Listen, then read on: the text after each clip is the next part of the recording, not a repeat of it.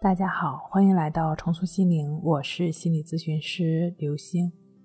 今天要分享的内容是：德国宰相的失眠症是这样好起来的，做到这一点才能完全治愈。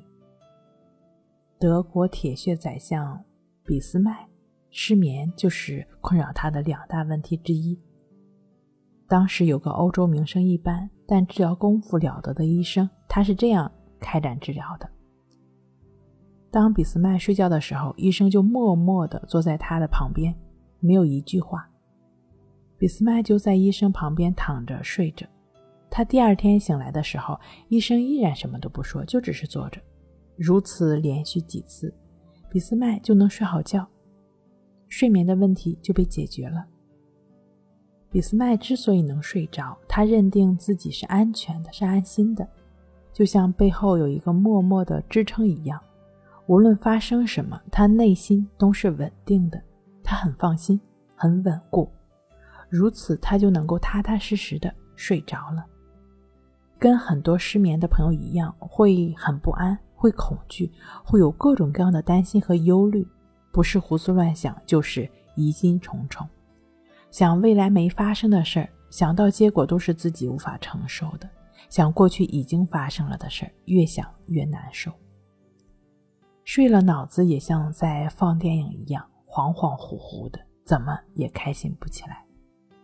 像俾斯麦一样，只有内心得到满足，才能安下心来，睡眠才能到来。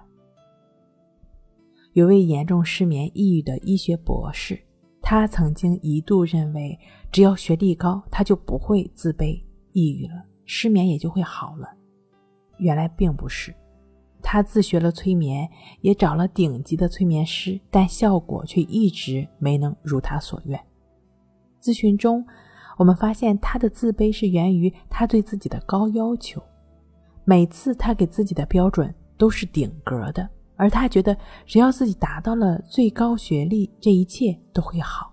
实际上，这也是造成他痛苦的僵化的重复性的模式。他中了优秀的圈套。以往他在对自己的自我要求特别高的时候呢，得到了甜头，取得了学业成绩，赢得了尊重，而这也让他迷失在优秀中。工作中很难达到优秀啊，并且工作没有标准答案，是灵活的。而他以往的模式是僵化的，过去那么多年都是在僵化的模式中重复再重复。当他觉察到把自己害惨的。圈套的时候，他既懊恼又不由自主的，又会重复在以往的模式中，要求自己每晚得睡多久，睡到什么程度才满意，对睡眠又开始了优秀的范式。也就是说，并不是我们意识到这个问题，问题就能解决。当然，认识问题是前提。我们的心就是这样的狡猾。他又会附着在当前，包括已经认识到的问题上，就像上面的那位医学博士一样，哪怕他意识到优秀的外衣，在睡眠的问题上，优秀的内驱力又会在指使他得睡到什么样。毕竟那个模式我们已经运用了很久，一不留神儿他就会跑出来。因此，想办法扭转造成僵化的重复的思维模式才是关键。李洪福老师《情绪自救》一书中的关系法，通过观察呼吸，断开胡思乱想，跟身体上的酸痒麻痛不管不理，这也是在断除以往习性的过程。每次回到呼吸上，持续的去感觉鼻孔处的一呼一吸。对于任何引起自己注意的现象，就只是知道，但不参与。经由观察呼吸，觉察自然法则的无常变化。体验到升起到灭去的自然变化，我们自身有了这种体验之后，体验到一切的不舒服是紧张、焦虑、烦躁、不耐烦，这一切不舒服的感受反反复复的出现，而我们的心每一次都只是伴随在呼吸上。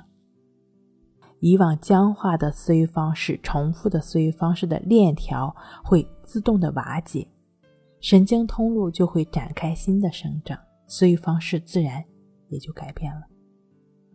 同时，对于失眠焦虑的朋友，静坐关系法的练习是至关重要的。呼吸伴随生命的始终，每当回到呼吸上，心就从过去和未来当中回到此时此刻，就像小时候妈妈一直在身边一样，稳稳的呼吸，实实在在的当下的每一刻的真实存在，就是在帮助我们内化一直守护在我们身边的妈妈的角色，转化为来自妈妈的安全感和稳定感。正确的持续练习，自然会长出稳稳的、安全的力量。安定平和的你，自然也就可以睡个好觉了。睡不好，学关系，关系五分钟等于熟睡一小时。好了，今天跟您分享到这儿，那我们下期再见。